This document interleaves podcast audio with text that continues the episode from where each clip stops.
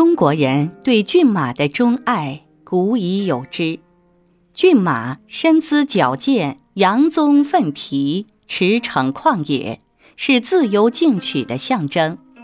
历代画家喜欢以骏马入画，借物抒怀，几乎每个朝代都有画马的杰作。而南宋画家公开的《骏骨图》，则以瘦马入画，独树一帜。是一幅独具寓意的图画。一匹形体瘦削的骏马，伸颈俯首，缓步而行，丝丝马鬃披垂下来，在微风中漂浮，显得马瘦毛长。他的目光炯炯有神，冷峻而坚定，仿佛正陷入沉思。最令人心碎的是马儿的嶙峋骨架，不画马肋，不能见其瘦。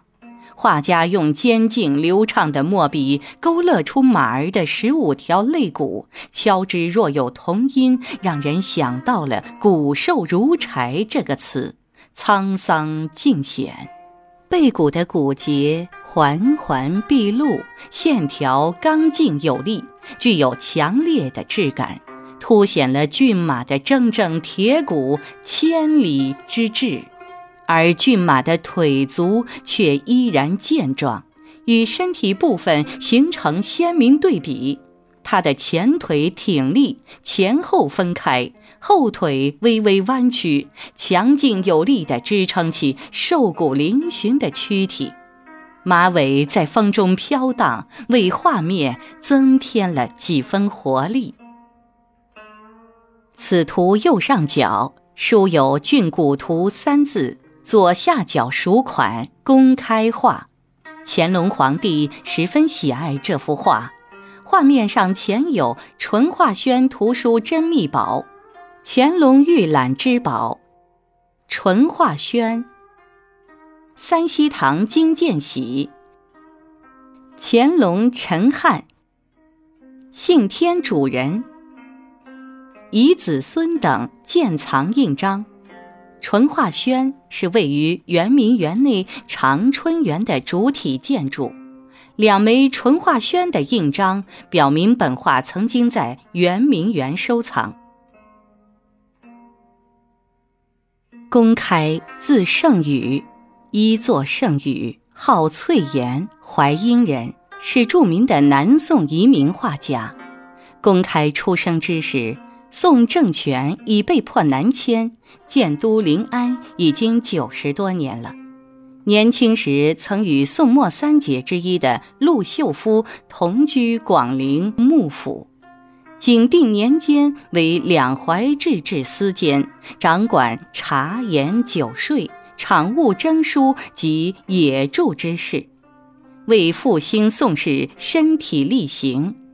在元军伐灭南宋的过程中，公开虽已年过五旬，但仍在闽浙一带参加抗元活动。入元后，虽生活极端艰窘困顿，但仍坚持不懈，洁身自好，寂寂于苏杭一带，以卖画为生。他的作品表现手法怪异，风格独特，寓意深刻。大多寄托了他驱除异族统治、复兴宋朝的愿望。骏骨图中，这匹马鬃毛潇洒，俯首缓行，意境苍凉。画家显然以马自比，表达了南宋亡国后的凄楚之情和不屈意志。元代时，汉族读书人的地位十分低下。有“九如十盖”之称，而江南士人的遭遇尤为悲惨。